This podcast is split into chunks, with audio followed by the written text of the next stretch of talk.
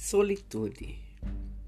Saber o que é e o que quer, onde quer chegar sem precisar de alguém, ah, liberdade dentro da própria companhia e vir sem precisar de aprovação.